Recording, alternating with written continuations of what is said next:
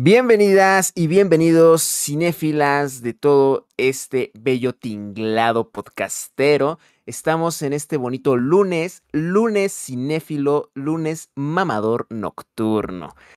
Esta semana, bueno, esta, la semana pasada tuvimos este, un, una serie de mame. ¿No? Una serie que ha dividido opiniones, que ha puesto a familias a pelear en la mesa, ¿no? Que, que lo ha puesto como guerra en, en la Tierra Media, ¿no?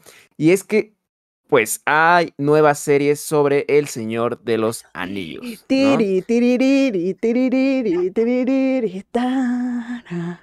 ¿no? Como el referente musical es Juego de Tronos, pues me parece genial porque justo, o sea, eh, la banda está como también... ¿Cómo, cómo, es, ¿Cómo es la canción del Señor de los Anillos? Aunque no es tan reconocible, ¿no? Como, la de... como el de Trono, Trono, Trono, Trono, de bananas, de bananas. Pero en este caso, eh, me parece como también algo bien, bien sintomático, ¿no? De, de esta nueva era de, de, oro de la, de la fantasía, ¿no? De las series de fantasía, de las futuras películas de fantasía también. Y es que tenemos a dos grandes exponentes de este mundo dentro de la literatura, ahora adaptado a series de televisión, que es tanto eh, pues el contenido de, de, Tolkien, como obviamente pues todo lo que ha derivado de eh, Juego de Tronos. Pero bueno, amigos y amigas, yo creo que antes de empezar con esa carnita, primero hay una notita que nos gustaría mencionar, ¿no? Nos gustaría cotorrear acerca de ella porque tiene que ver con uno de estos grandes este, cineastas mexicanos, ¿no? Tan grandes y reconocidos, sobre todo reconocido en su casa, ¿no? Reconocido principalmente por él mismo. Y creo que... él mismo se reconoce como un gran cineasta. así es, es este, él mismo es su propio héroe y su fan número uno. Entonces, vamos a pasar a la cortinilla de noticias para saber de quién diablos estamos hablando. Un buen cinéfilo mamador está informado y actualizado. Noticias. Venga, Miguelón.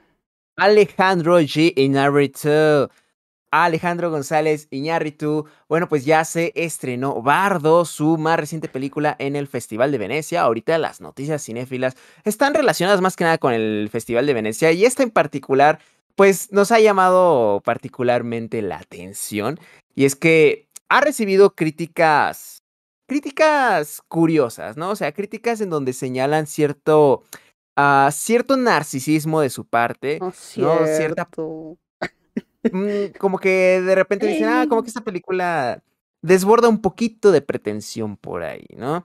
Y en las, eh, bueno, ha sido creo que tan constante este tipo de, de discursos dentro de las diferentes críticos a nivel internacional, hay que decirlo, porque de repente se dice, no, es que los eh, cinéfilos mexicanos no valoran a sus grandes vacas sagradas y las tienen que valorar afuera de sus países.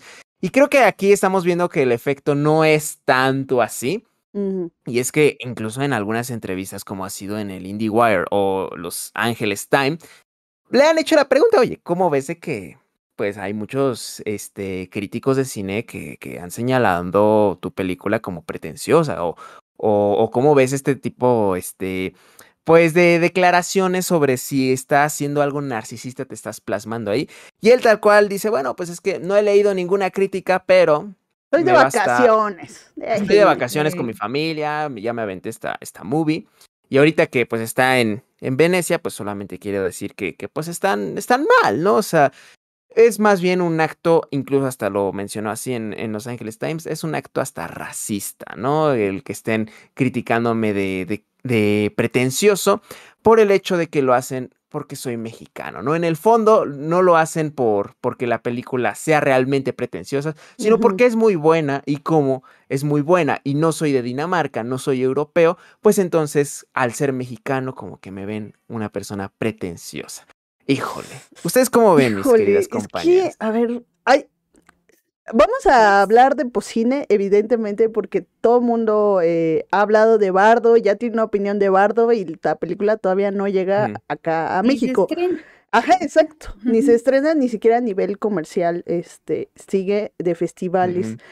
Em, no sé qué esperar de, de Bardo. Lo que sí sé es que, evidentemente, esto que vamos a decir no es una mentira. Iñárritu tiene un ego enorme como cineasta. Bueno, yo lo digo de mi parte. ¿En serio? Atentamente, Diana. Eso, este comentario no afecta a ningún miembro de Cine para Todos. Esos comentarios son responsabilidad de quien los emite. Mía.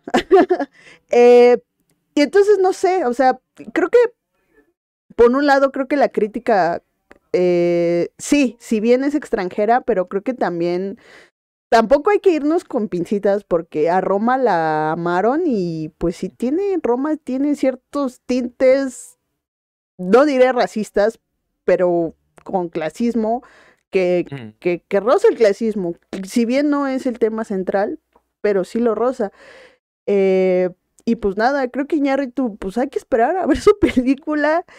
Yo, eh, es que yo me acuerdo mucho de un libro que lo tengo por acá, que se llama Blockbuster, que es Luis, su, su escritor es Luis no sé qué, que justo hay una que justo el artículo que habla sobre los superhéroes menciona Iñárritu. Justo cuando Iñárritu dijo lo de los, las películas de el superhéroes. genocidio cultural, ¿no? Y entonces el, eh, este crítico que escribe el libro dice, es que a veces los directores se tienen que callar porque ahí es cuando echan a perder toda su película.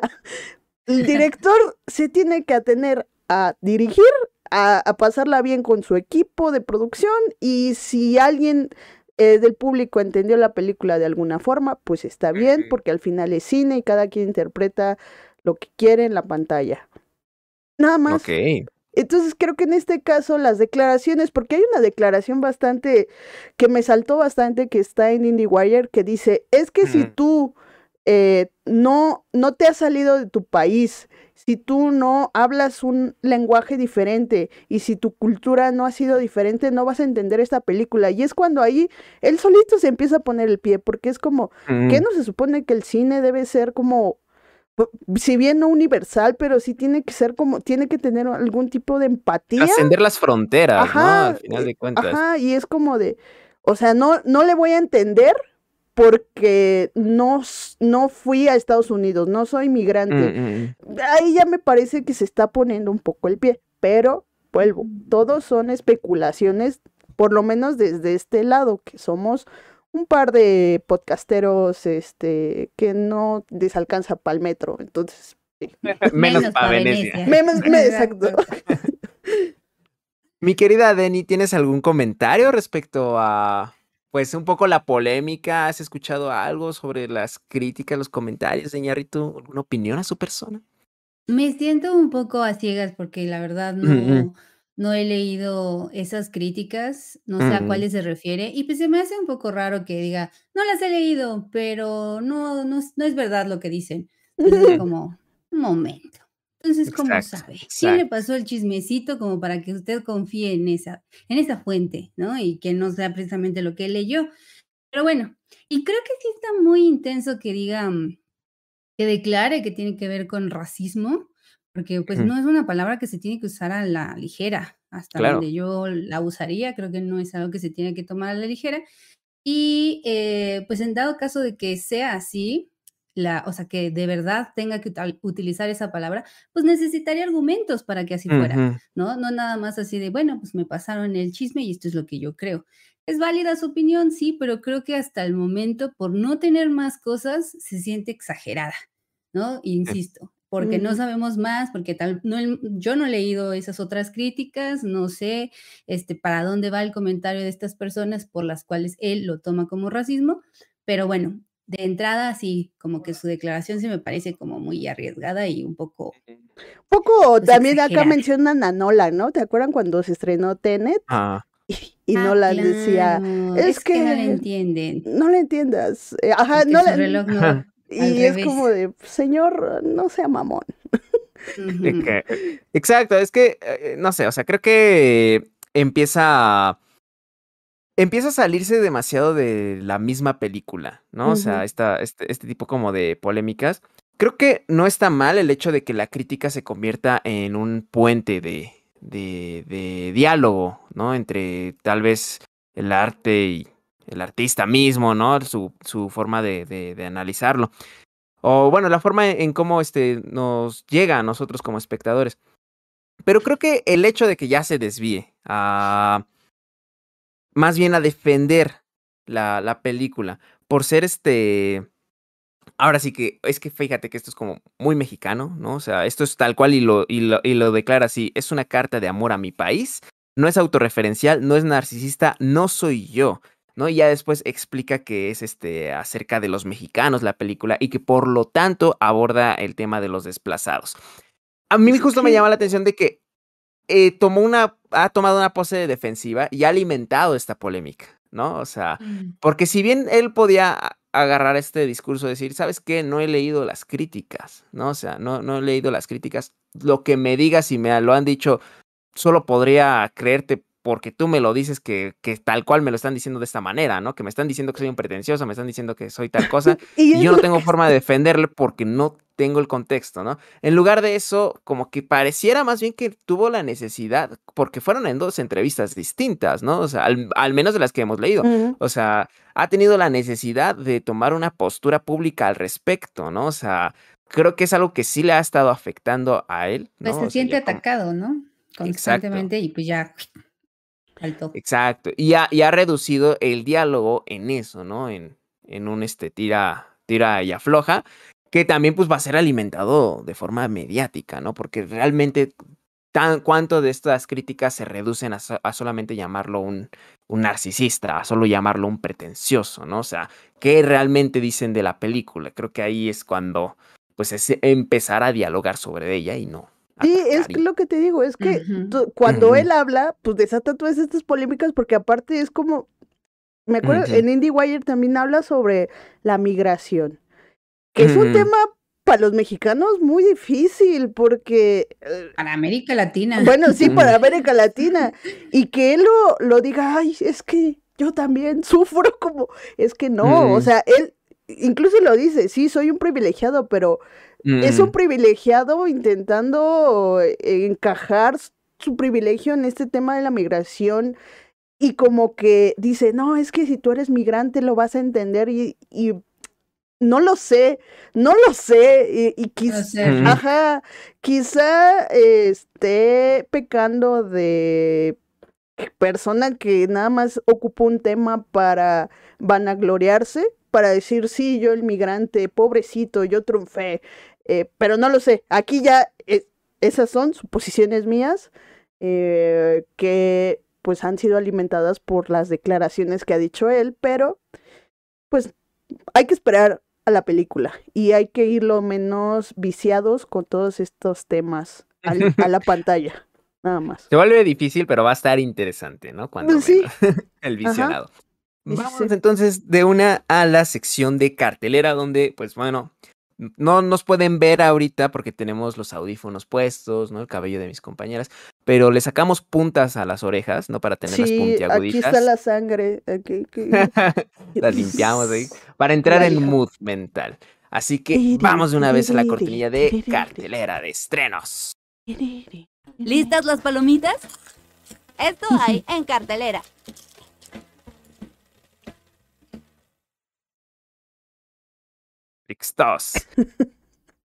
Te me quedas viendo con cara de ya, te dije ya, ya. Todavía no, no, no, no, capto la onda de cuál es la señal simbólica, pero eh, no, no te preocupes. a ver, antes de hablar de lo que todo mundo se está peleando en la mesa a la hora de la comida, ¿no? Eh, bueno, pues. Ahí. Así es, así como lanzándose de, de todo, ¿no? Bueno, ¿qué, ¿Qué es lo que vieron ustedes, mis queridas compañeras, de nuevo en este tercer, este es el tercer, este es el cuarto, tercer capítulo, tercer capítulo. de La Casa de los Dragones. Second, el, el, capítulo se titula Second of His Name, o sea, sé el segundo de su nombre porque ya había un Egon, eh, la historia que no me la sé porque pues tampoco vivo para Juego de Tronos. Pero creo que el capítulo, bueno, no sé, Denis, yo eh, lo titularía también, así como subtítulo, eh, El descenso de un rey. Porque, ah. porque se nota que ya este, este ya, ya está dando las últimas, pero no solo por la edad, sino también por, por las habilidades como rey. O sea, ya no es capaz de ser un rey autoritario que de verdad eh, este, que se proyecte respeto. Ya lo ningunea hasta su hija enfrente de toda la corte real. Ya es el, o sea, ya simplemente existe para que Otto Hightower y Alicent Hightower lo manipulen y puedan llegar como a su objetivo. Incluso no solo él, también ahí por ahí aparece Jason Lannister, pero eh, vuelvo, vamos a hablar con spoilers, ¿no? Este, creo que en mm. este capítulo, pues creo que eh, pues la, la, familia real va de cacería porque ya nació el hijo de Alicent Hightower y de Ya cumplió dos años. Ajá, exacto, ya cumplió dos años, está en espera, la reina está en espera de otro hijo, este, y pues para celebrarlo se van de cacería, se van a, a la marquesa, digamos, ¿no? Y pues ahí aparece, pues, en la, esquina, en un rincón, aparece Reinara, mi, mi Reinara que se siente desplazada porque, pues, es varón, es el primer varón, que, que, nace, se supone que tendría que ser el heredero este, único, pero pues como ya ha habido un nombramiento previo en los capítulos anteriores, pues hoy ella todavía sigue siendo este reina, ¿no? Pero pues hay un riesgo y justamente de eso se trata este capítulo, por lo menos de, de, de la parte de la familia real, que todo el mundo quiere que quiere convencer a, al rey de dos cosas. Una, que Rainera se case con el primero que vea para llevársela lejos. Y dos, que este, convencer al rey para que el hijo, Egon, sea el heredero único del el trono de hierro. Y pues, vuelvo yo lo que vi. Eh, la neta, creo que este es el capítulo que más me ha gustado. Creo que por dos. Está, está muy chido. Justamente por el desarrollo de los personajes, porque ya estamos viendo así cómo se perfilan hacia, hacia su objetivo.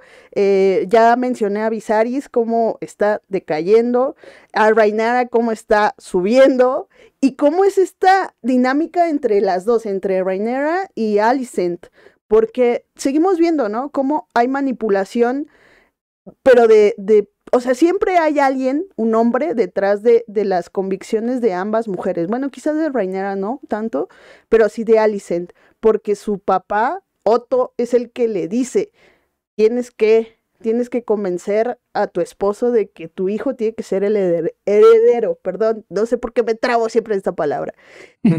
y todavía Alicent guarda un poco de ese cariño que le tiene a su mejor amiga y le dice, no, pues es que la, la reina, la, la reina es ella, ¿no? O sea, ella va a ser una gran reina. Y todavía como que vemos que Alicent algo guarda. No sé, a mí me gusta, a mí me llama mucho la atención este personaje, quizá porque no la conocemos al 100%, no sabemos sus motivaciones al 100%, no sabemos lo que está pensando en el momento de accionar el plan que le dice su papá, no sabemos si lo hace de manera genuina o si lo hace por otras razones. Eh, y eh, pues no sé, hasta ahí me quedo para no avanzarle más. Ah, no te preocupes. Yo también quedé muy gratamente sorprendida de este episodio porque primero pues ahí va, ¿no? Tomando, no, no podíamos dar como mucho, pues era mucho del planteamiento y aunque fuera un gran director quien lo tenía, pues, el guion tampoco le daba para, para explayarse tanto. Entonces tenía que ir como paso a pasito. Ya con el segundo, eh, que ya lo dirigió esta misma persona que dirigió el tercero, que es Greg J. Tanis, este, mm, ya se empieza a sentir como más la carnita. Desde la vez pasada decíamos, ¿no? Que se sentía que ya había como estas divisiones, quién se iba para qué bando, quién iba a empezar a como a confabular. Pero de todas maneras creo que en este episodio así pone la vara todavía más alta, se destaca todavía más, porque empieza a ser más simbólicas lo, la posición de la cámara. A mí eso es donde ya empecé a disfrutar más el episodio, porque si bien todas estas cosas de, de, conspiraciones y de bandos y de todo eso, tiene que ser muy, pues, e, en, la conversación, ¿no? hacerlo dialogado, porque si no sería como muy, muy, muy largo todo un episodio y lo condensan en, en, algunas frases. Eh, ahora ya no solo era eso, sino también tener una posición de cámara e incluso ciertas acciones que nos llevaran a todo esto que estás mencionando, que el rey va en descenso, que el rey ya no tiene, ya no es una figura de poder, y por lo menos es, eh, o de menos es un títere que, que, calienta el trono, por así decirlo. Y hay dos cosas, bueno, dos momentos en especial que me parecieron muy, muy destacados en este aspecto. Eh, antes de que se vayan a la marquesa, están, este, están todavía como, como en, el, como en un, un área del, del castillo mm. y él está muy clavado con el, con el, con el bebé y en una composición en la que él está de fondo con la familia y muy contento por ser padre, atrás, bueno, más bien en primer plano, que es la, conversación que nos importa, está Hightower y este otro el hermano, que no recuerdo. Es el hermano, es, Otto Hightower y su hermano, que de hecho es el, que, le, ah, es el que le dice, bueno, porque ah, es que todo este capítulo fue manipulación, porque todo empezó por el hermano, porque es como Otto era consciente de su posición, hasta le dice, no creo que mi nieto vaya a ser el rey. Y su hermano le dice, pues es que es tu deber, papito. le mete, Ajá. sí, la idea, o sea, lo, le hace Inception para que entonces el otro vaya y, le haga Inception a la hija y la hija vaya y le haga Inception al, rey, ¿no? Es como una cadenita para que, y, es un poco también con la misma frase que ella le dice al rey, ella tiene que pensar en cuestión del matrimonio de Rainera, ella tiene que pensar que lo decidió, ¿no? Es parte sumamente importante de la manipulación. Por eso te digo que, ajá, Dale, dale, dale, dale. Es que me emociono mucho, perdón. Sí, sí, sí. Creo que por eso ya empieza a ser como mucho más este, interesante lo que se está desenvolviendo, justo por todo esto. e insisto, en, cuestión de la posición de la cámara, bueno, pues eh, utilizando eh, la profundidad de campo, tenemos a quienes están ahí, ¿no? Como moviendo como títere, mientras estas dos figuras de poder lo están cercando. Es una composición simbólica, al mismo tiempo tienes dos acciones en cámara, me parece una, algo muy acertado. Y luego con la posición de su hija, que creo que por este lado se ve la, de, estos dos eh, personajes, ¿no? Los Hightower, se ven como la, la manipulación maldosa, la manipulación este, cizañosa, maquiavélica, pero también por el otro lado, por el lado de, la, de, de no es precisamente que lo manipule, pero también eh, abona a que este señor pues vaya en decadencia, pero de una manera, una manera más genuina y como de relevo, de relevo generacional, porque cuando sale toda esta onda del ciervo blanco, y, que le, y que se lo ponen enfrente como charola a este señor, además sosteniéndolo, ¿no? Y es como todos bien condescendientes, ¿no? Así de, usted puede, aquí, mire, aquí es un punto de... aquí, ah, señor, por favor. Además de que lo miman, lo hacen un pelmazo, e, este, además de eso, el señor así yo es el Jeffrey buena onda, ¿no? sí. Es el güey que ya no puede con su vida y aún así, pues ahí lo tienen. Ah, siento que fue una escena sumamente como destacar lo macho de lo macho, es todos, todos, todos eh, un, séquito ahí de, hombres lambiscones atrás de este para quedar bien.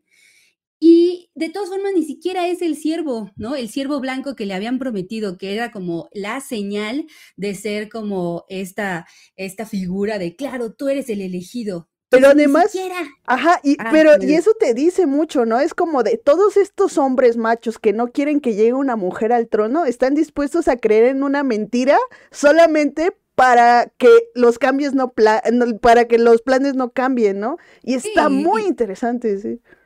Ajá, y te digo, y todo es, es, es, simbólico, o sea, al final de cuentas nadie te lo tiene que decir, es el planteamiento de cómo está orquestada cada una de las secuencias. Y en oposición a eso, eh, eh, antes de que él se vea lo torpe que ha sido para matar a este siervo que no solo no lo caza, sino que se lo ponen ahí, ¿no? Enfrente. Su hija previo ha matado un jabalí, pero pues a mano limpia, ¿no? Y, cortan directamente después de haber matado a este siervo a ella, muy señora, empoderada, enfrente de, de como de un risco y bañada en sangre y llega el siervo.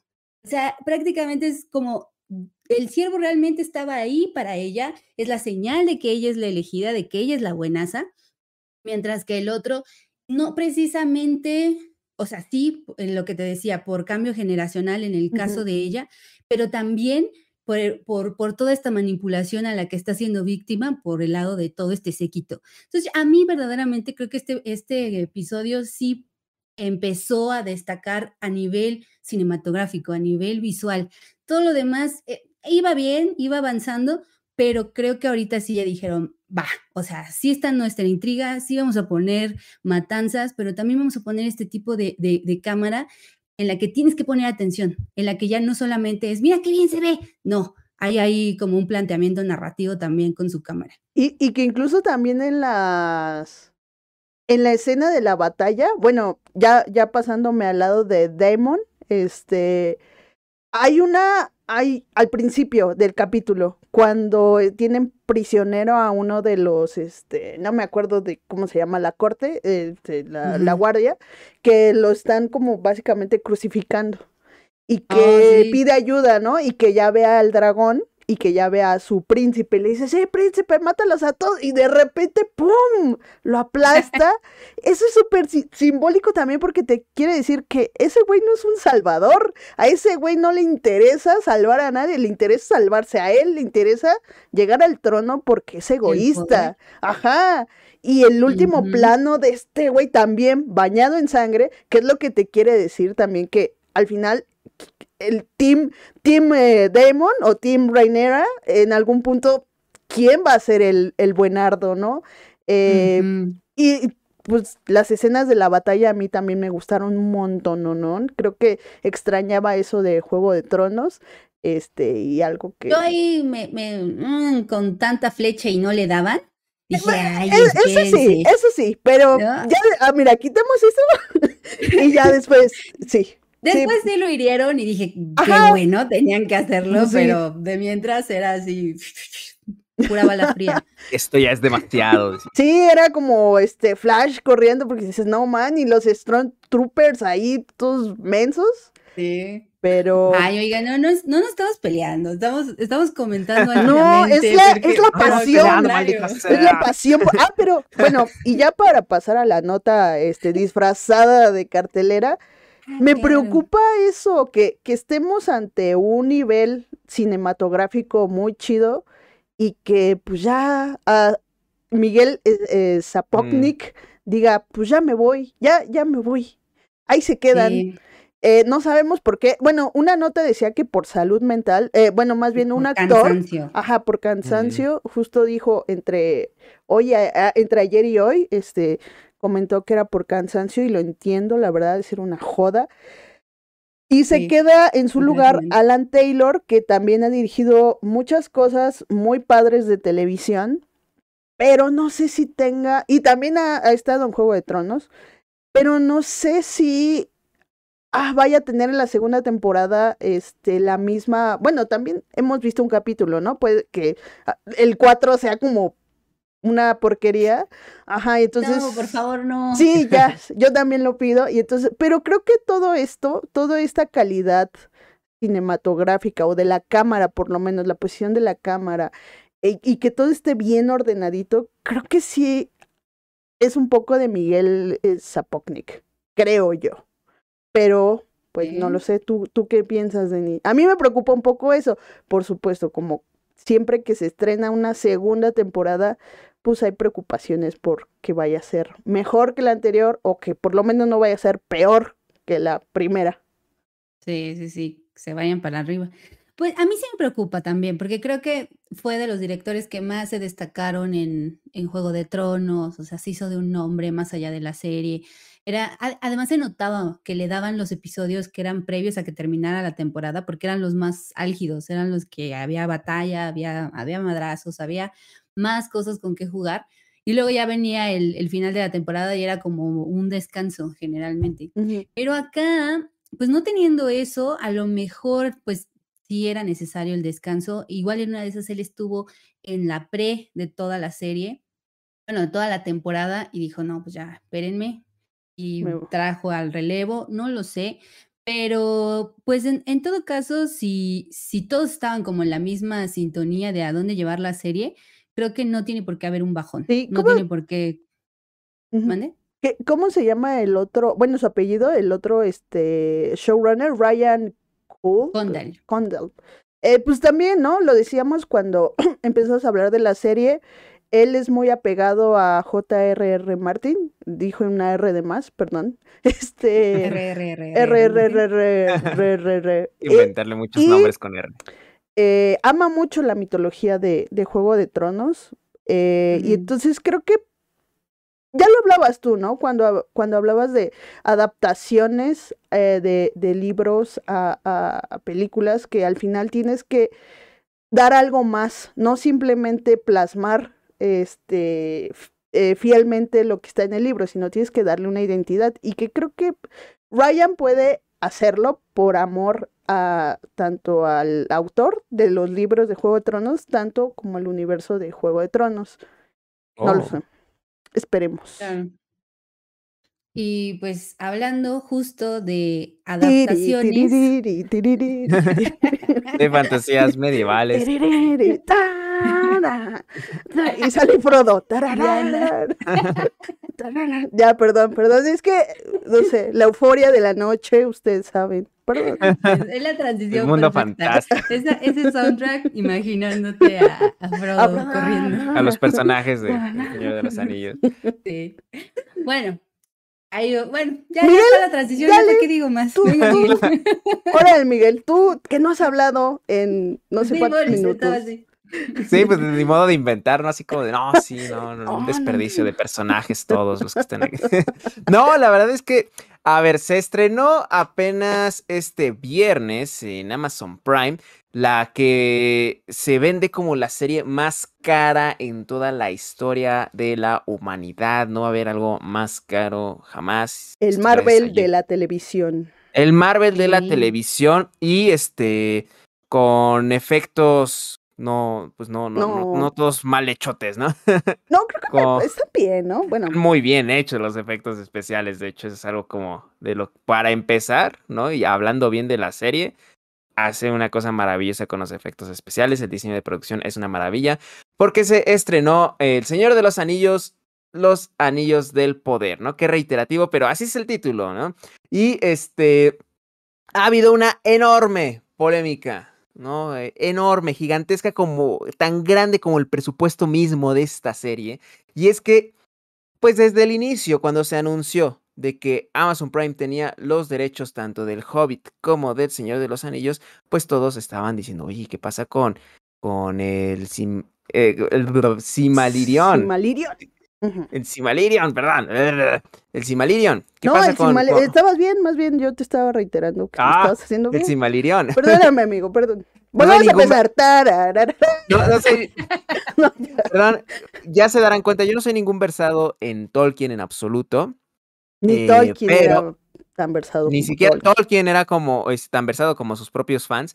Y es que este estaban como con el grito en el cielo, ¿no? Diciendo, es que no puedes adaptar este, una historia que se sitúa muchos años antes de los acontecimientos del Señor de los Anillos si no tienes los derechos del Silmarillion, ¿no? O sea, no tienes este, la- las fuentes oficiales, o sea, apenas estás apegando al apéndice de, del Señor de los Anillos y eso no es lo suficiente como para sostener una historia completa. Mal hecho, mal hecho.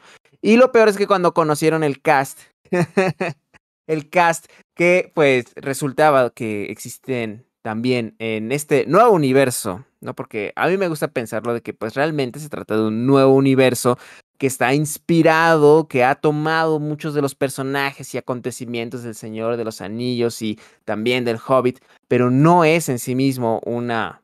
No es el Señor de los Anillos, ¿no? Ajá, no es una adaptación fidedigna. Ajá, no es una, no es una adaptación fidedigna, es creo que hasta más bien una... Es un fanfiction, es el fanfiction más caro de la historia. Wow. y este... y, y, y ven que en sus personajes hay este... un elenco diverso, ¿no? Un, un elenco hecho este, pues por personas afrodescendientes.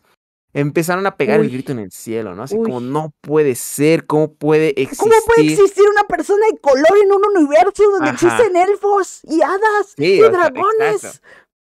Decían, esto es este un, un insulto a la realidad, ¿no? es un insulto a, lo, a verosímil, ¿no? Porque yo cuando estudié esa época de la historia, no había personas. No, no, habían, estaban faltando al respeto este, totalmente a los, a los historiadores que tanto se esforzaron por eh, recrear, ¿no? El Señor de los Anillos. Bueno, está esa polémica y de repente, este, pues mucha gente también estaba expectativa porque decían, oye, es que ya llevamos como 20 años que no vemos nada de, de del universo de Tolkien, ¿no? O sea, necesitamos algo, algo a la par de, de las películas de Peter Jackson. Y pues llega eh, Amazon Prime y dicen, ¿saben qué? Yo tengo el dinero, yo tengo el varo y tengo los derechos, así que son mis juguetes y yo hago con ellos lo que yo quiera. Y entonces nos salen con esta serie hay que admitirlo, en un inicio estas expectativas como no tan favorables, este, también se inclinaron porque hubo por ahí una, pues una publicidad, ¿no? Que, por ahí se compartió mucho en Twitter, eh, de la serie en donde estaban pasando ahora sí que los personajes uno tras otro mientras volteaban así en un fondo oscuro, así como muy dramático. Y es que, híjole, quedaba totalmente telenovelero el asunto y quedó perfectamente bien cada que le ponías música de telenovelas. Televisa. a esa secuencia este, de Televisa, Televisa, fue, fue una cosa muy cagada. Pero bueno, afortunadamente el intro de la serie que, ya pudimos ver eh, es una cosa espléndida, es una cosa maravillosa. muy chida, sí. Cómo se va juntando los... Pero a mí me recordó Art Attack. Una atacada con, la, con la arena. con la salinita. A mí me dieron ganas de ir al mar. Ya, ajá, es que es, o sea, de repente dices, wow, aquí hay mucha pasión, aquí hay mucha creatividad, aquí hay mucho dinero, no se nota. Este, y bueno, pues eh, hay que admitirlo, amigas, eh, el primer capítulo nos sorprendió por lo altamente aburrido que fue. Lento, sí, era. es que, a ver. Al menos a mí me aburrió muchísimo ese primer capítulo. No lo podía soportar, no lo podía terminar por lo mismo. Pero bueno, esas son, ese soy yo que no soy ningún fan, la verdad, de, de, de la fantasía medieval, y de admitirlo.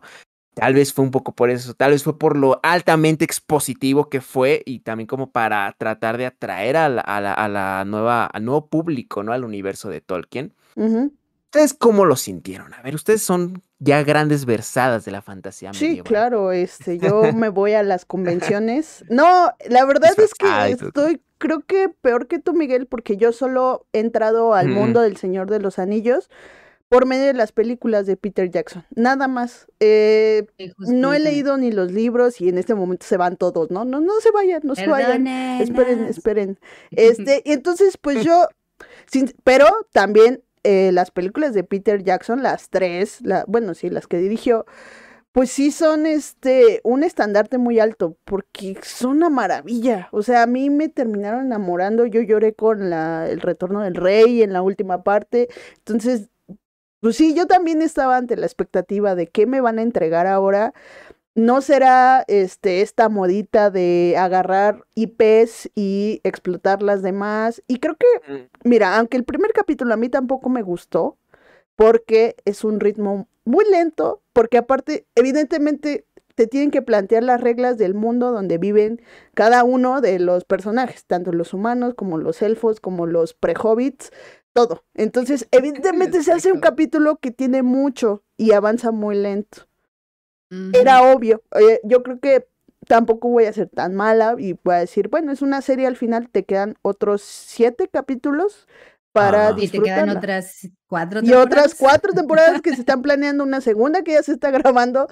Eh, pero creo que al final, eh, aunque el capítulo uno no haya sido tan satisfactorio, creo que sí logra lo que pretende. Eh, como tú decías, no es algo que, o sea, te recuerda a Peter Jackson, pero estás, eh, pero creo que tanto los showrunners te dicen, no, pero es que esto no es Peter Jackson, esta es una historia mm. que se basa en, en este libro, pero que también va a haber cosas originales porque es necesario, vuelvo al punto, ¿no? Que decía hace rato, mm. no tienes que este, plasmar todo fielmente del libro a la pantalla. Tienes que darle tu giro y que creo que al final se nota que estos dos, eh, J.D. Payman y este, Patrick McKay, son conocedores del mundo de Tolkien, son amantes del mundo de Tolkien y quieren darle un nuevo aire. Eh, eso diré del primer capítulo. Eh, yo a Galadriel eh, no me cayó tan bien el primero, el segundo ya fue como que, bueno. Entonces, del primero tengo poco que hablar, del segundo sí tengo ahí ya más que decir. A ver, eh, la verdad es que, o sea, estoy como muy de acuerdo contigo, o sea, el, el segundo capítulo fue cuando ya me, me, me, enganchó, sinceramente, o sea, sí me quedé con ganas de, de ver la continuación. Eh, pero mi querida Denny, este, sí te vi que estábamos mencionándola y empezaste a, a hacerte para atrás. A recordarte. A recordar el juego de... Y dijo, no, es que Maradio, ni Está bien. Ay, es que, mira, mm, yo me mm, mm. quedé solo en el primer episodio, no puedo hablar del, segundo. Pero, el, el, primer episodio pensaba que era yo. Dije, no. estoy cansada, no, no lo, o sea, como que por eso pensé que no lo estaba así, pues atenta al episodio. Pero cuando empecé a ver que todo el mundo decía lo mismo, dije, ah, mira, no fui yo. sí está, sí está medio, medio Sí, sí, sí. Y, y, o sea, por ejemplo, sé de una persona que es muy, muy fan de los libros, de toda la mitología de Tolkien, y, y, y también le había parecido bastante aburrido, porque tenía justo en la mente la idea de que pues tiene que ser un, un episodio de planteamientos, un episodio introductorio y de, y de, una introducción de un mundo súper vasto. Eh, si bien tenemos alguna noción, porque me, me gusta mucho lo que mencionó Álvaro Wasabi en su, en su, en su video, diciendo, es que hay que catalogar a los espectadores como tres, ¿no? Los que son así ultra conocedores de Tolkien, los que vienen de las películas y los que son casuales, ¿no? Que nomás este, pues quieren ver algo y a ver qué si Chigri pega la serie. Entonces creo que pese a que el gran, gran eh, porcentaje venga de las películas eh, y tengamos una cierta noción de, de, este universo, con todo y eso es tan vasto lo que escribe, escribió este señor. Um, que imposible que de verdad no tuvieran nuevas cosas que plantear, ¿no? Y es, es necesario en un episodio introductorio. Lo que sí ya no creo es que de todas formas, si están viendo su serie como algo de cinco temporadas y que su arco literal está considerado para las cinco temporadas, eh, me da un poco de nervios que se plantee como que toda esta temporada sea de puros planteamientos. Mm, mm, mm. Porque eso va a terminar por ser algo como bastante cansado para que cuando llegue la segunda, como de, ah, por fin estoy, estoy calando por qué pasó esto, por qué pasó aquello. Entonces, como que si tienen esa idea de una estructura magna, desde, o sea, macro, perdón, de, de las cinco temporadas, a mí eso me da un poco de miedo, como para no aterrizar eh, bueno, eso es porque eso es más o menos lo que alcancé que habían dicho que, que tenía como esta estructura eh, no pensada como, bueno, tenemos esta primera temporada y a ver cómo va, ¿no? Sino su arco, ya considerando todo. En ese sentido, creo que incluso se parece un poco a lo que hizo Peter Jackson, ¿no? Cuando le dijeron, mm. oye, no, pero ya te estás aventando a planear las tres.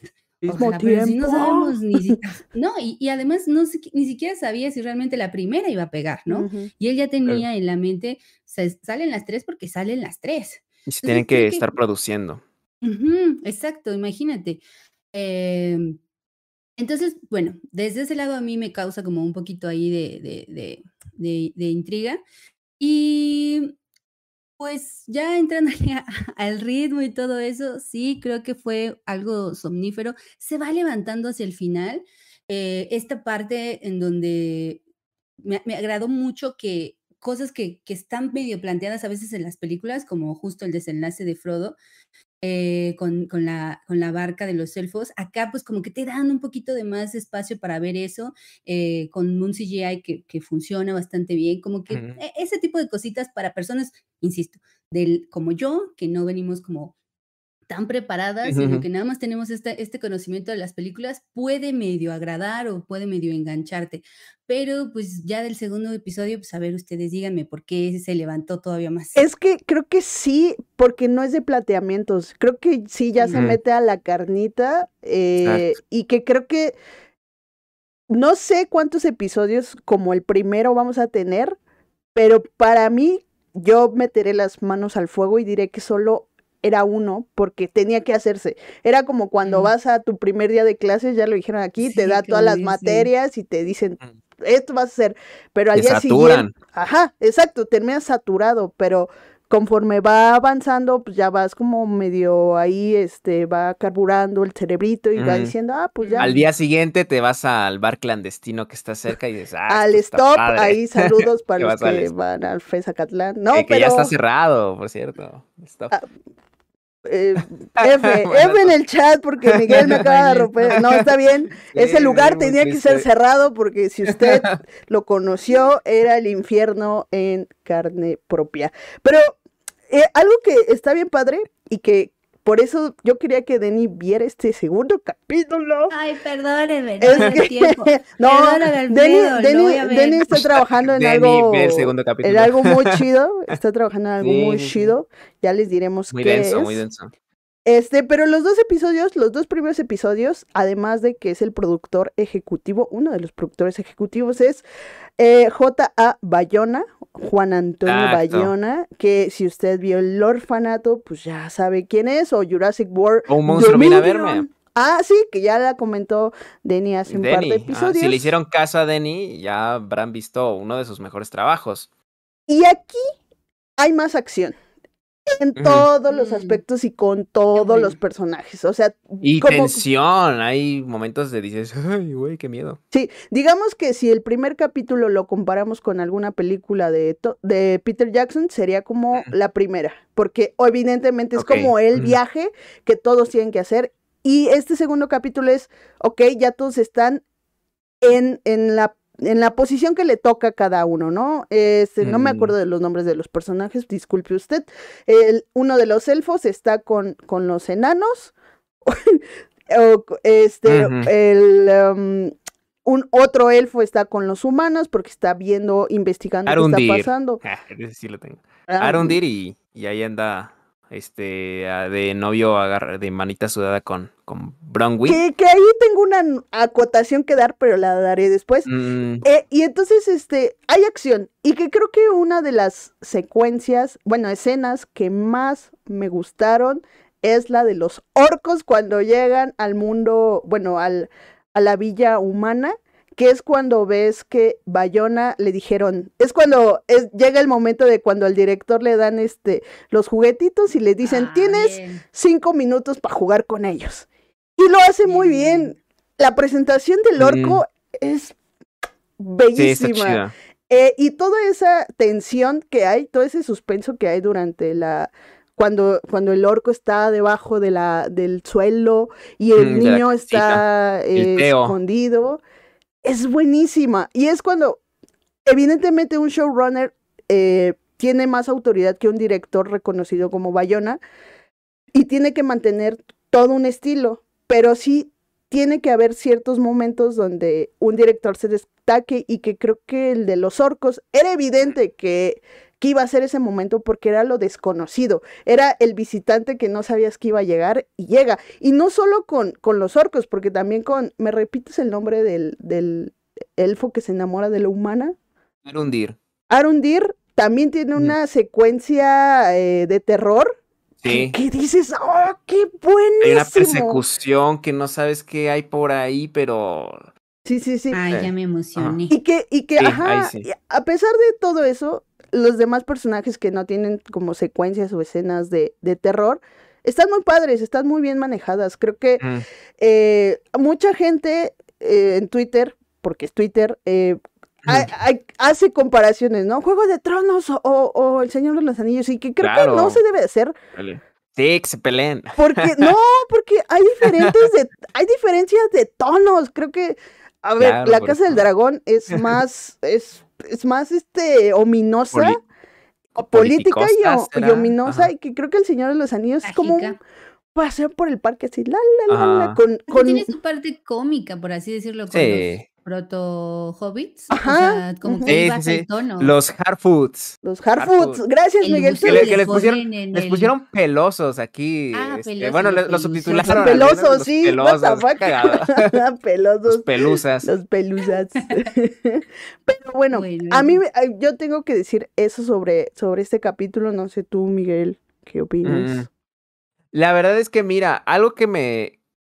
Que es que yo siento que el primer capítulo fue un movimiento muy arriesgado para la serie, porque es la introducción y yo entiendo que es, eh, está pensado sobre todo para que el nuevo público, que a final de cuentas, pues los fans de Tolkien son un nicho, podrá ser un nicho eh, grande los fans de la película este, de Peter Jackson, bueno, de la saga de Peter Jackson, pero a final de cuentas hay nuevas generaciones que, que tienen que empezar a adentrarse en este mundo, ¿no? O sea, yo, yo lo digo, tienen que en los objetivos de la serie que ser rentable.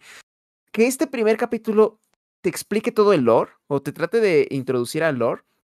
Creo que, o sea, es un movimiento entendible, pero arriesgadísimo por el hecho de que es pesado, ¿no? O sea, es pesado, es muy pesado. Al final de cuentas, no es que sea como eh, difícil de entender cómo te lo van exponiendo, pero sí se siente como una serie de reglas, que son demasiadas reglas.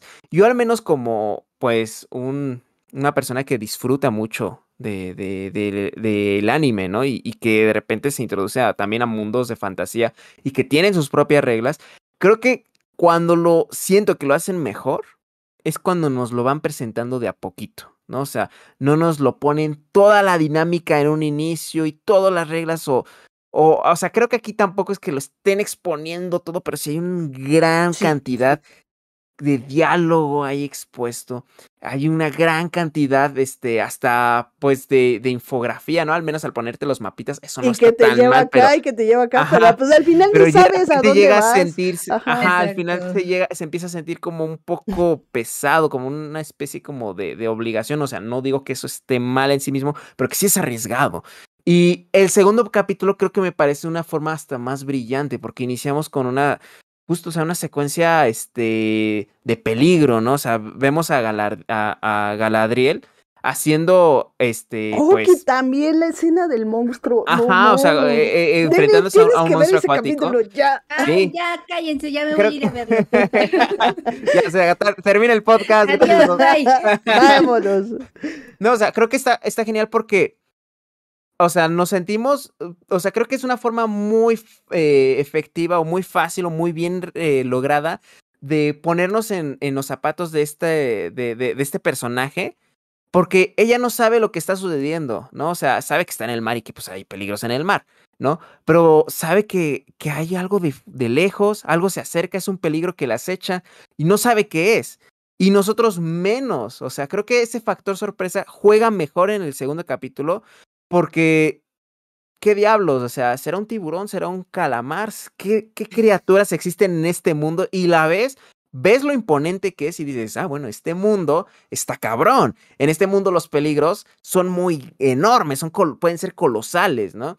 Y eso creo que a mí me parece, este, que por ahí eh, la serie eh, nos está dando a entender de que tiene su potencial, ¿no? Un gran, gran potencial pero que puede tropezarse, o al menos yo lo, yo lo siento así, puede entorpecerse al necesitar aterrizar todo ese enorme y complicado lore que tiene en su universo, ¿no? Para hacerlo, tratar de hacerlo masticable a, a, los incautos, ¿no? Por así decirlo. Pues Entonces, pues no híjole. Sé, ya veremos el, el, próximo viernes, ¿no? Viernes. No sé por qué las, las estrenaron el jueves, pero, ah, pero son los viernes, son los viernes.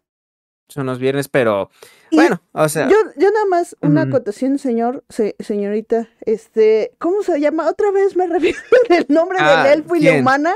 El elfo y la Ah, humana que se van a eh, casar, van a tener. que de hecho hay, hay una cosa muy, muy curiosa. A ver, no es humana. o Ah, sea, sí- la- sí es humana, eh, literalmente hablando, como creo que lo que, que dan a entender que en, el, en este mundo Pero los... son, son los que. son- Ajá. Es un hombre. o sea, es cagado porque su tribu son, son los hombres, ¿no? O sea, Bro Bronwyn es de la tribu de los man, ¿no? De los men, o sea, son, son Ajá. hombres, o sea, no hay una forma como de referirse a las, o sea, sí, mujeres, pero no es como que sea un término humanidad, ¿no? O, o humanos. Es como algo que, que a mí me, me generó mucho ruido, o sea. por- Y a mí me son- molesta la cabeza, ya se, se me olvidó qué iba a decir. bueno, no, no es cierto, eh, no es la- cierto. eh, Bronwyn es este, justo la, Ok, la la- madre la- de, de Teo, Ajá. E- que, eso que es como mí- la menos estúpida de los hombres. Porque nos la muestran como muy imbéciles. En el primer capítulo, a mí, lo- yo los odié a ellos dos, porque su relación es muy cursi. O sea, diálogos de telenovela, güey, así de, es que yo te amo y te veo y, mm. es como de... que estaban en el pocito? Ajá. Sí, sí, sí, sí. Ah, ah que dice, ay, cómo se me antoja lamerte la punta de las orejas, ¿no? Le decía a la, a, la Te juro que pensé que ibas a decir otra cosa pero es mi mente cochina. Pero mira, la relación mejora un poco en el segundo capítulo, no porque se vean poco, sino que creo que lo poco que se ven sí tiene como ahí amarran bien, ¿no? Pero en el primer capítulo sí los vi muy telenovelescos a ellos dos y ya, nada más era eso lo que quería decir. Sí, de hecho, es que ese es el gran riesgo en el que en el que cae, ¿no? O sea, caer en la... Y es que también me parece súper complicado porque está adaptándose a una novela que de por sí es, pues es muy lírica, ¿no? O sea, está muy inspirada como de forma muy Sí, aparte de acá dicen que ya dejé de creer en el amor y pues puede ser, amigo. puede ser que también esté, como... perdón, perdón. Oye, sí, ¿eh? Puede ser que esté hablando más de nosotros. El wow, ya me voy a pensar, ya. Adelante, compromiso. Para reflexionar, señoras y señores, para reflexionar.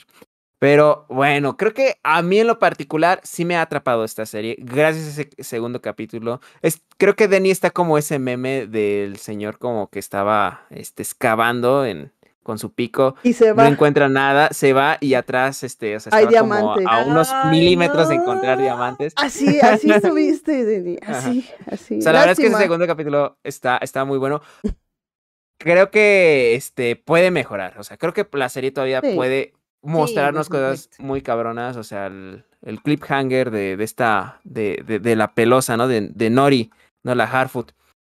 Encontrándose a un vagabundo desnudo. O sea, está. Está, está, curioso, pero está, está también interesante. O sea, como que ahí nos plantean ese misterio. Y lo que me latió es de que mucha banda que es fan de, de, la película, fan de Tolkien, ya están teorizando y todo eso, y eso como que me, me, me hace darme cuenta que pues no todos los fans de Tolkien son como tan aguerridos o tan intensones, tan tóxicos, ¿no? O sea, no que a, las, a los fans de Tolkien que no les guste, ¿no? La serie significa que sean tóxicos, ¿no? La verdad, no. Mm. Pero sí siento como que ah, de repente, o mi percepción es que hubo mucha intensidad sobre que fuera fiel a la obra y eso creo que ahí es lo que te iba a preguntar, ah". ¿por qué hay polémica? ¿Por qué está la pelea aventándose el tortillero la gente? Pues yo lo que es, sobre todo he visto es eso, ¿no? O sea, que no están, este, como no, no es canon. hay, hay, muchas cosas que no existían en, la, en, la época de la Tierra Media que incluyeron o excluyeron y eso es como de, ah, es que esto no iba aquí, es que, es que Galadriel no iba a ir al paraíso, ella nunca lo buscó, entonces es como, de, mato es para el fin de la serie, para la trama, avanza. O, tal personaje, lo que estaba viendo, ¿no? Es que tal personaje que ya vimos en el tráiler es este eh, la representa una mujer afro y debería de ser una mujer blanca como la nieve, como, como, la más blanca que la plata, como lo describe Tolkien. Yo digo, mm. ok, está, eh, o sea, mira, está bien, o sea, si, si a ti te gusta imaginarte a esta morra tan blanca como la nieve y lo que tú quieras, pues quédate con la novela, ¿no? O sea, no, no, no, no, no la busques, o sea, al final de cuentas es como, pues es un universo alterno, o sea, no está, no es no está tocando la obra de Tolkien realmente porque la obra de Tolkien ya está escrita, ¿no? Bueno. mi opinión. Pues bueno. Pues véanla. Tengo tarea. Tengo que ir a verla. Sí, échale. Yo creo que sí. No te duerme, igual y sí, pero ya nos dirás, ya nos dirás. Ya nos dirás. Nos dirás la próxima semana, ¿saben qué? Ajá, tres de café. Ah, Renuncio, maldita ¿Dónde está la emoción que me prometieron? no, ya si la próxima semana dices, bueno, si vienes y y no estás de acuerdo, nos lo dicen, ¿saben qué? No le hagan caso a Miguel y Diana, yo ya la vi, no pierdan su tiempo. Ya te pones ahora sí como el otro lado de la moneda. Mi querida Dani. bueno, amigos y amigas, es momento de pasar a las recomendaciones. Venga, cortinilla. Recomendaciones caladas, recomendaciones garantizadas. Lixtas, lixtas. Eh, mi querida Diana, ¿te gustaría empezar con tu recomenda loca? pues ya que, sí, la verdad sí. pues ya que, a ver, este, mi recomendación por primera vez en este canal de, de YouTube llamado Cine para Todos, que suscríbanse, denle like y gracias por los super chats. Y además ya pueden regalar membresías. Este, lo acabo de ver y está muy padre. ¿eh? Este, a ver, deberíamos intentarlo hoy, a ver qué, qué tal. sí, inténtelo. bueno, por primera vez en este canal voy a recomendar algo de Apple TV que se llama Blackbird. Confesiones de un asesino. Mm. Es una miniserie de seis episodios eh, que está basado en un caso real. Eh, la serie es desarrollada por Dennis eh, Laheim, no sé si lo dije bien, Dennis Laheim, que pues, si no entienden mi acento, ya saben, este, americano, eh, británico, es novelista de Mystic River y la de La Isla mm. Siniestra, este, una es dirigida por este, mi viejito Clint Eastwood. y la otra por mi tío, este, Martin Scorsese. Eh, sí, por mi tío viejito Martin Scorsese. Este, ah, de, qué, bonito. ¿De qué trata? Sí, tengo mucha familia este, famosa, amigos, pero pues bueno, eso ya es otra historia. ¿De qué trata, ¿de qué trata la, la, miniserie?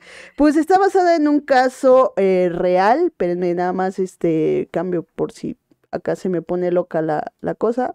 Eh, en un caso real, el protagonista es Jimmy King, que es interpretado por Taron Egerton que este, pues en su adolescencia él era como él, uno de los estrellas del fútbol americano, ¿no? Y que tenía un gran futuro, pero pues de repente las cosas se torcieron en su familia y terminó este como narcotraficante. Un día lo agarran, el FBI lo agarra, eh, lo condena a 10 años de prisión, pero le pone una especie de trampa y le dice, mira, te vamos a eh, se dice indultar, o bueno, te vamos a poner en libertad inmediata si nos ayudas a un caso. ¿Cuál es este caso? Pues eh, la misión de Jimmy es ir a, la, una de las, este, a una de las prisiones para, digamos, asesinos cereales, donde está todo, toda la gente está loca ahí y con el objetivo de sacar la información al asesino Larry King, Larry Hall, perdón, Larry Hall, que es interpretado por un Walter Hauser muy, muy bueno, que en su papel destaca muchísimo como el asesino serial más empático con el que empatizas porque es tan extraño y adorable que dices si será asesino o no, pero bueno, en fin, Jimmy tiene que sacar la información a este a este, ya se me fue el nombre, a este Larry, porque tiene que, eh, están trabajando en un caso en su contra, porque digamos que está en, en prisión preventiva, porque precisamente como tiene un carácter tan noble, no saben si realmente cometió el asesinato de veintitantas niñas. Bueno, asesinato y la palabra con V de veintitantas niñas. Entonces, lo que tiene que hacer este Jimmy tiene que sacarle, ganarse su confianza y eh, averiguar dónde está por lo menos uno de los cuerpos que ha enterrado este señor. De eso trata la serie. Creo que la serie es muy buena, aparte porque tiene un asesino serial muy bueno. Yo, yo ponía en Twitter que me recordaba mucho a este BTK. No sé si es BTK, no, no es BTK. Es este, al de eh, Mindhunter. No es este. No, al de Mindhunter. Banda. este, bueno, eh, y, y yo lo recordaba porque creo que hace muy bien su trabajo este Walter.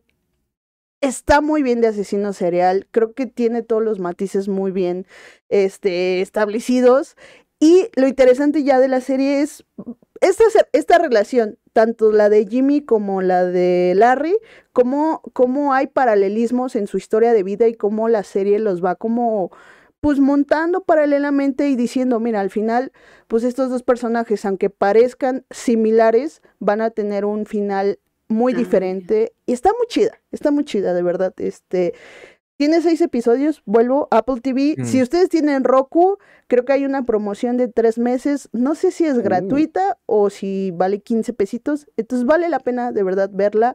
Eh, las actuaciones son increíbles. Además, hay una actuación de Ray Liotta, evidentemente antes de que falleciera, que es el papá de Jimmy, que también lo hace espectacular, ¿eh? Y que creo que eh, pues no sé si a qué está nominada en los Emmy, pero seguramente a lo que esté nominada va a ganar. Nada más. Kemper, Ed Kemper, perdón, sí es cierto, perdón. Es que no sé. O el mocho orejas, te dicen por acá. Pero bueno, vean, vean. BTK, BTK Killer, ¿no? Sí, Dennis, BTK, sí, Dennis sí, Rader. Sí existe, sí existe, sí existe, pero... Ah, entonces no era él nosotros son BTS. No. te referías a BTS? No puede ser. no, no, amigos, no, yo sí conozco a BTS, amigos. No, no, amigos, yo sí conozco a BTS. Te van a poner este. las armies, oye. no, no, no, no. No, no amigas. ¿Quién sigue, amigos? ¿Quién sigue? Eh, ah, pues... ¿Tú, Denny? Sí, venga. Les traigo una recomendación para que ya vayan preparando la pista para este bueno, no sé, cómo cada quien cómo festeja. ¿La pista de baile? O si no festeja, ajá. Pero pues ya viene 15 de septiembre, igual en una de esas días hacen mm. su, su reunión, no sé, cada quien. Pero pues si no, bailen. Y, esta es una recomendación para que saquen sus mejores pasos. Se llama mm. Yo no soy guapo. ¡Oh, no Un documental sí. Eh, de Joyce García del 2018. Es un documental sobre la cultura del sonidero. Si no son mexicanos, si no saben qué es el sonidero, bueno, pues yo diría que es como eh, mezclar eh, cumbia, salsa, bachata. Pero aparte es todo un este ritual, aparte es todo un ritual, ¿no? Es como ponerte en la calle, ajá, poner en la calle bocinas y un señor esté aquí en el micrófono de saludos a Deli, saludos a Miguel, algo así, ¿no? Sí, sí, sí, o sea, son animadores, este, pero, pero al mismo tiempo pues poniendo las rolitas que le piden o las rolitas que ellos buscan, este, y pues ponen a bailar a todo el barrio, porque justo son, este, ponerse en la calle. Y mm, Joyce García, quien es una fotoperiodista, bueno, más bien fotodocumentalista, ella este, le ha entrado primero a la fotografía. Esta es su ópera prima.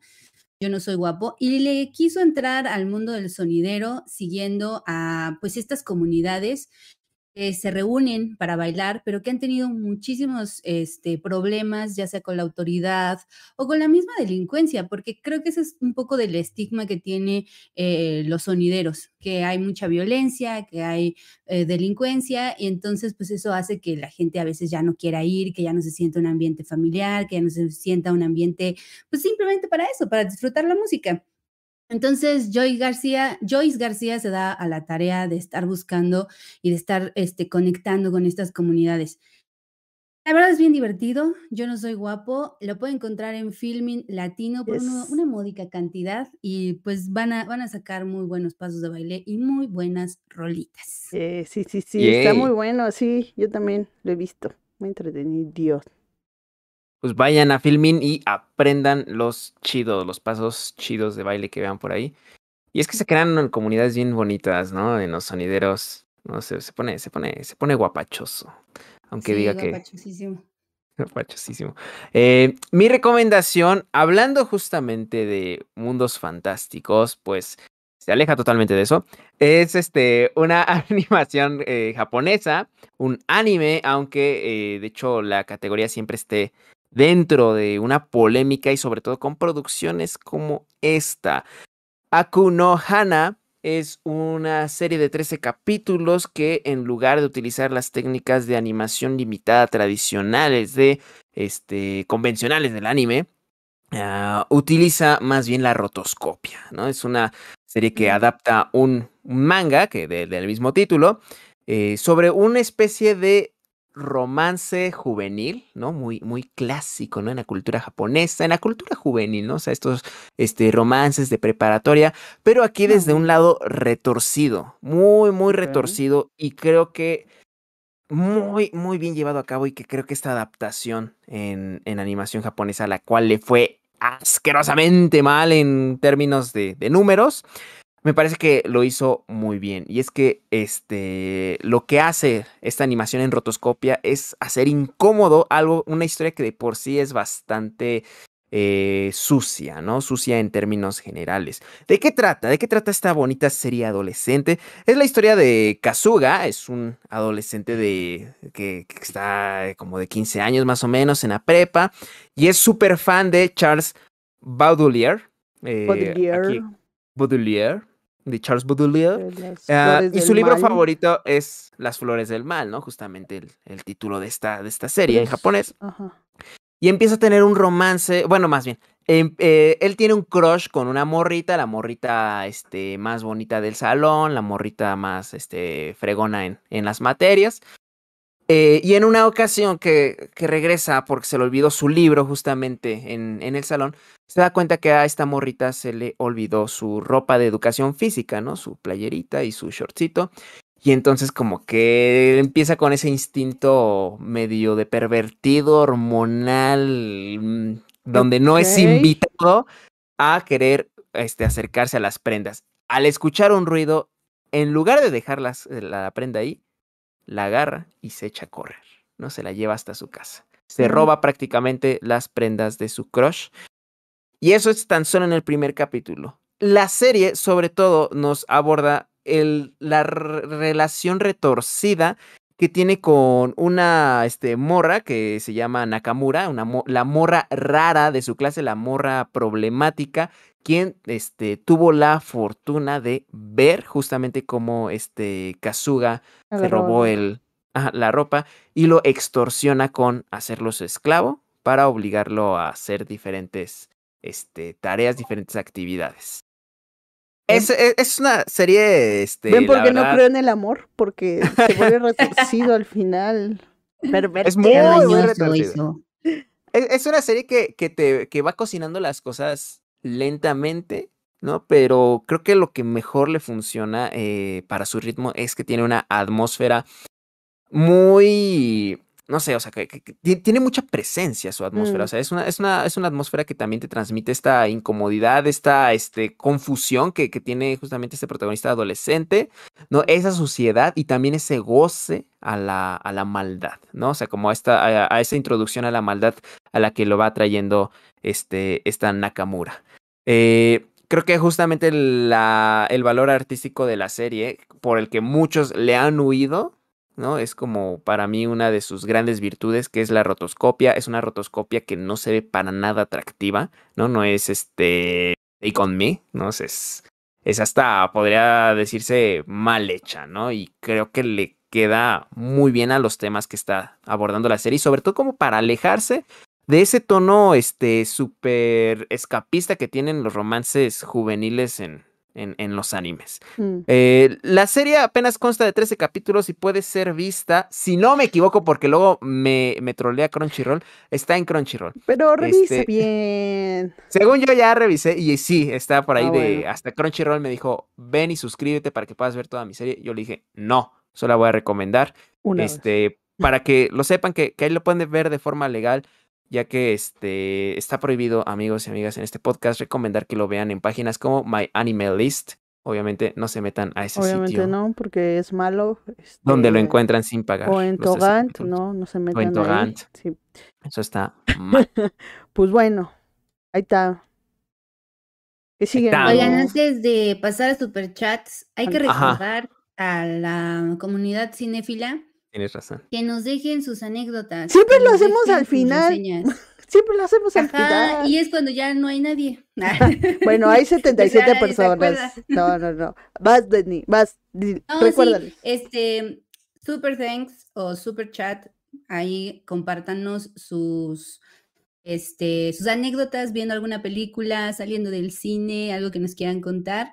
Y por supuesto también escuchar sus opiniones sobre lo que hemos platicado acá de una película que esté en cartelera, de alguna de las series de las que estemos hablando, de las recomendaciones. Está bien bueno leerlos, leerlas. Este, creo que en Super Thanks está más cómodo, hay, hay más espacio para que se avienten su, su buen chorito. Tu apoyo hace posible este espacio. Productores del podcast. Productores del podcast. Amigos y amigas, muchas gracias por su apoyo. Miren qué, qué contento quedé, ¿no? O sea, ya, ya ni puedo moverme. Tanta eh, alegría y felicidad, ¿no? no, alegría intensa. Este, gracias por su apoyo en Superchats. Eh, logramos rescatarlos ahorita de la interrupción que tuvimos. Eh, creo que la, bueno, pues la gran mayoría las, los tiene esta, eh, mi querida Dianita. Sí. Entonces, si nos ah. puedes echar la mano leyéndolos. Espérame, espérame. Sí, porque es que como que pasó algo raro. Ya estamos en Ajá. otra transmisión, o sea, no Sí, sé estamos qué en otra transmisión para. para- Entonces para- ya los superchats, eh, pues ya no me los deja ver. Sí, no, no me los deja ver. Pero, mira, aquí tengo varios. Entonces, este, prometemos que la próxima vamos a leer. Y si los nos que escapó uno, ajá. Ok, el primero es de Manuel Mata. No sí, sé es si el lo- de los que tenemos. Ah, ah, pues el de va- los anillos del poder, ¿verdad? Faltaron, porque hubo una, una, una membresía. Hubo una Sí, desde el membresía, inicio. no sé si el de... ah, hubo una persona que nos donó 100 pesos. eh, Ajá. Alguien donó cinco suscripciones, pero luego como que eliminó el mensaje, entonces no sé qué pedo. Pero bueno, eh. Manuel Mata, por 50 pesotes, dice, no vi nada del poder de los anillos, de los anillos de poder, perdón, dice Ah. publicidad. Eh, dice, no he leído los libros, pero soy muy fan de las películas y al ver la serie me encantó demasiado. La amé y un corazón así bien rojo. Pues sí, Eh. yo también, yo también la, las amé. Mm, Sí, yo sí, sí se siente como una conexión con las películas porque ujú. el, la, la producción, el concept, es de la misma persona que trabajó con, con Peter Jackson. Eh, O sea, como que sí trajeron personas del mis- de, la, mm, de la parte técnica. De la misma camada. ajá. Exactamente. Quizás sí va a haber mucha diferencia en cuestión de pues la historia por todo lo que han dicho, ¿no? De estar cubriendo estos huecos que el mismo libro no trae o que no tienen esos derechos, pero a lo mejor a nivel estilo sí está ahí un- una línea muy clara con con Peter Jackson, que creo que pues al final él puso como el precedente visual y despegarse de eso iba a estar bien difícil. Eso es verdad. Al final de cuentas es que ya es un, hasta un referente, ¿no? O sea, incluso hasta Game of Thrones, ¿no? Que, que ha encontrado su propia voz y todo lo que ustedes quieran. O sea, sí, o bueno, ustedes no me lo van a poder negar. Tiene influencia en el señor de... Ah, malita sea, no. No, sí, sí, sí. Tiene Sí, influencia hasta visual, ¿no? De, de la saga de Peter Jackson. yes. Se puso la vara alta. De ahí Sí, tenemos a Tonatiu Aguilar con 20 Ajá. pesotes. Muchas gracias, Tonatiu. Y dice que justamente me gustó más la subtrama del elfo. Y pone un elfo, este, Un elfo afro. un elfo. exactamente. Denny, no sé cómo decirlo. Eh, Qué bueno que has salvado, Miguel. No, pero eh, mm, no lo sé. O sea, a mí me gustó porque tiene todo este contexto de, de terror, pero no sé, no sé. Mm. Lo tenía Sí, que seguir ah, viendo. Sí, la verdad, a mí no me terminó de atrapar justo su subtrama. O sea, ya está más adelante. O sea, porque como dice Denny, igual esta onda como, digo, Diana, perdón, cuando este tiene esta onda como muy romanticona, medio telenovelera. Bueno, sí, también lo sentí. Eh, no, o sea, no me estaba atrapando hasta que ya después lo vimos, que estaba, lo estaban correteando, ¿no? Unas, un- unas sombras misteriosas sí, por ahí. sí. El, el siguiente superchat es de... Es de Emanuel Mata otra vez por 50 Manuel, muchas pesitos. gracias, Emanuel. Ah, ah, lo leo, ¿eh? Rápido. Ujú. Ah, maybe la serie se sienta se siente lenta entre comillas porque parece mucho se parece mucho a las películas de The Lords of the Ring y ambas tienen estos diálogos poéticos, uso de metáforas más la propia historia. Es que fíjate, es un comentario Mm. que mi roomie me dijo, em, pero me lo dijo respecto a, a los pelosos. Este, me dijo, es que esta, por ejemplo, porque yo le decía, es que esta trama no me termina de gustar, esta historia de los Mm. pelosos, se me hace como que, ah, no, Los no sé. pelambres. Y me dice, es que esta, por ejemplo, quizá traten de replicar como la dinámica de El Señor de los Anillos, porque ves que con el Ah. Hobbit al principio era la lenta, eh, con pues este, este, no me acuerdo, los elfos era otra dinámica, entonces a lo mejor y por eso están intentando jugar con, con ritmos, este, para cada personaje, no lo sé, no lo sé. Ok. Sí, sí, sí, al final de cuentas creo que sí es como buscar rescatar también esa o sea, tal vez es recargarse demasiado. Puede pecar de recargarse demasiado en la saga de, de este Peter Jackson. Pero bueno, ¿quieres leer el siguiente? Disidente se, eh, se hizo miembro ya por 10 meses. Eh, muchas, Mm. muchas gracias, Disidente. Y justo dice, ¿quién creen que sea el hombre del meteorito? Y por acá Alfredo Cortés le responde el Toporco, que es miembro, Alfredo Cortés. No sé si le respondía a él. Y Emanuel Mata le dice, maybe el hombre del meteorito es un tipo mago. Pues es lo que están diciendo, ¿no? Que eh, igual.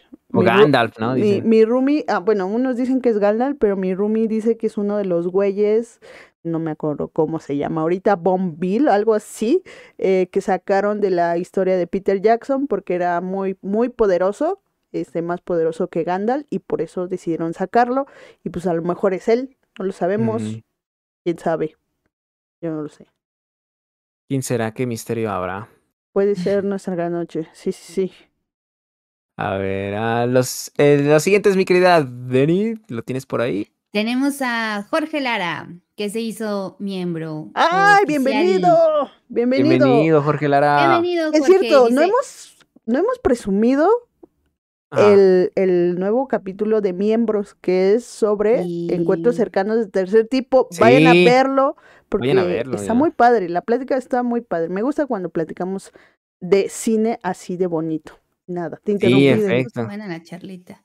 Y pues Jorge, muy eh, bienvenido. Y él pone ya abajito en un comentario, ya soy cinéfilo mamador. Con Exacto, ya eres cinéfilo mamador. Te recibimos bien. con un fuerte abrazo, Jorge. Muchas gracias por estar acá.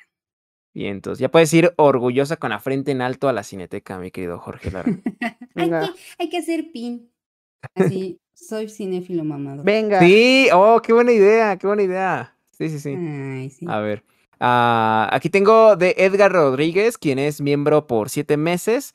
Dice, termino los dos primeros capítulos y regreso. TQM. ¿A quién le Si dice no- TQM? A- Pues a- a todos. y a No, no, no, ahí A decía TQM, porque dice TQM, no dice TQM a todos. TKM, más bien. Ah. ¿A quién, Edgar? ¿A quién de los tres? Dinos. Tal vez le faltó poner las TKM, ¿sabes? Bueno, ¿a quién Las de las los. dos? No es O los. O, O, a Miguel, o a nadie, y se lo dijo a sí mismo, porque el amor Al chat. propio, Tal vez se lo también- dijo al chat. exacto, o al chat, porque aquí también queremos al chat. ya, perdón. Muy bien, Edgar Rodríguez. Muchas, nos has puesto este, a reflexionar sobre ese TKM, ¿sabes? Sobre tus siglas. Ah, tienen por ahí el de este, Alfredo, Cortés, sí, eh, Alfredo Cortés nos dice, sus podcasts, además de divertidos, entretenidos, y nos pone una carita así como de, Ay, muchas ay, gracias. ay. Nos la vamos a creer así como Iñarritu con sus propias películas, ¿eh? Ay, eh, sí, obvia, obvia que sí. Pero muchas, muchas sí. gracias. Eres el Gracias, único que nos Alfredo. dice eso. No, no es cierto. No es Sí. cierto. Sí, sí, sí. El que sigue, lo tienen, es el de Jesús RH. Ajá, Sí, de, de Jesús relaciones humanas. RH, Unos nueve pesos y justo una carita de, "Ugh", así. Ah, de que Y murió, es eh. porque ajá, se este, este podcast antes de Pero, tiempo. Pero ya regresamos. Y justo cuando, cuando aquí en este segundo directo, que somos 27 personas, somos poquitas, pero así es más íntimo. Así, así se siente usted si está en miembros. Así hay espacio para estirarse. Así es. Carlita No, de no, panes. Exacto. Y aquí Alejandro Félix Vázquez Mendoza dice por 50 pesotes, dice, me animaré a ver el, el de los, bueno, el Señor de los Anillos, los Anillos del Poder. Saludos a Denise. Mira, este aquí sí es específico y sí manda Sí. saludos. Sean específicos, por favor, no sean ambiguos. Saludos por parte de Denise. Nosotros no te saludamos, Alejandro, porque pues, no nos saludaste. ¿Cómo están? Alejandro por mí, ah, no es cierto, no es cierto. Oye, por aquí Emanuel Mata, que es miembro y por eso destaco su mensaje, dice, eh, conclusión, les mandamos nuestras anécdotas por dónde y se ríe porque no dijimos por dónde, pues por superchat. Bueno, si él es miembro, si él es miembro, nada más Ah. deja tu, tu, tu comentario, ¿no? O- Comentario, sí, en la sección de comentarios si te da como más espacio. Aquí abajo o en el- cómodo. Bueno, yo creo que en el principal. Dejen su comentario en el principal. Este, si son miembros, pues evidentemente, pues no, no. Si quieren dejar un super thanks, pues sí, adelante, pero Te lo super tanqueamos también, pero, sí, sí, sí. pero pueden este, nada más dejar su, su historita ahí. y acá nos aventamos. Por ahí dice unas buenas Iván anécdotas. Álvarez que se funó su comentario destacado, pero ya no recuerda qué decía. Ay, Iván. Es de los que se funaron hasta el principio. Perdónanos, Iván.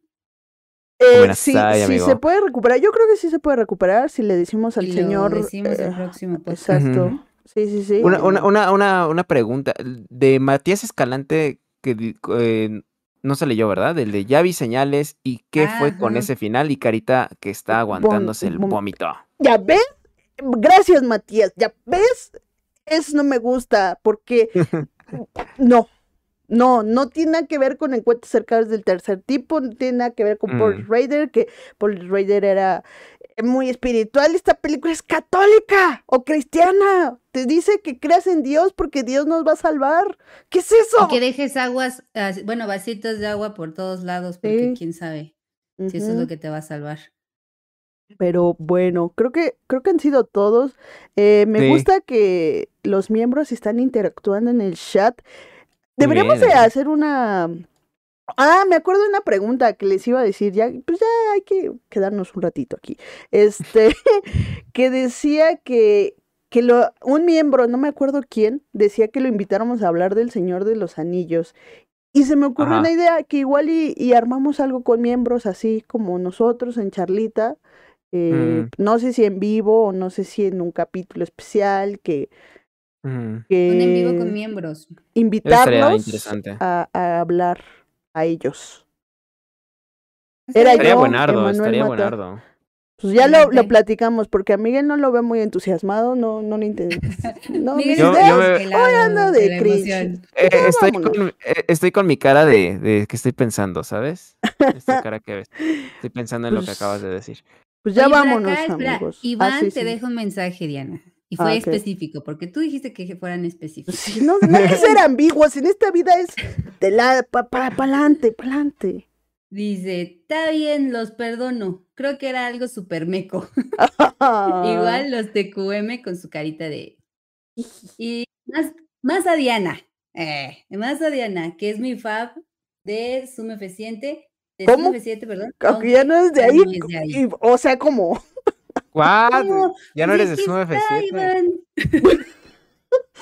yo creo que se refiere a Twitch, pero pues es que eh, Twitch es, eh, ese es el mundo de los bellos. Ese es el mundo de los bellos, amigos. Yo ya no pertenezco a ese mundo. Bueno, pero si todos somos un F7, ¿no? Sí, Está, está raro, está raro. A ver, esta banda que. Yo digo que la banda arme el lore de Zoom F7 y diga cómo están divididas estas tierras. ¿No? O sea, así como la tierra de los pelosos, la tierra de los. De, de Elfos. los elfos. ¿No? ¿Quién es la tierra de los Zoom F7 y de los cineparatodianos? No, que al final pues, somos lo mismo, pero... Pero bueno, Ajá, amigos. Sí, es una reflexión sobre este las razas, oye, o sea, como, como nada más nos separan pues las ideas, ¿no? Pero realmente somos uno. Está, está interesante. Miguel, no te puedo ver la cara, no te puedo, no puedo ver si ya vas a cerrar tu idea, ya nos vamos a ir, ya vámonos. ¿Qué está pasando? Vámonos. Vámonos. Muy bien. A ver si en, la- en el siguiente podcast rescatamos, ¿no? Los anteriores. Yo creo que sí se va a poder. Sí, sí. Ahí, si no, le decimos a buen Jerry que nos ayude. Vamos a la tierra de los elfos a que nos digan cómo. Sí. bueno, amigos y amigas, Ya, muchas gracias por acompañarnos. Este final estuvo bien raro, estuvo más raro que el final del capítulo 1 del Señor de los Anillos. Ya vámonos, amigos. Sí, sí, sí. Muchas gracias por su, este, su apoyo, por sus super duper chats. Les mandamos muchos besos pelosos a todos. A. ¡Ah, espera! ¿Qué pasó? Entró un super chat. un Eh, bonita de relaciones humanas, muchas gracias. Jesús RH. Jesús, relaciones humanas, recursos humanos. Así, perdón, recursos humanos. Ah, es que, no, en el anterior, La carrera de en el anterior era recursos humanos, este relaciones humanas, este, y dice bonita noche a todos, bonita noche Jesús, Bonita noche para Muchas ti, gracias. Jesús, señor Muchas- RH. señor relaciones humanas. Relaciones humanas. Bye. mucho, bye. Bye. Bye, besos, bye.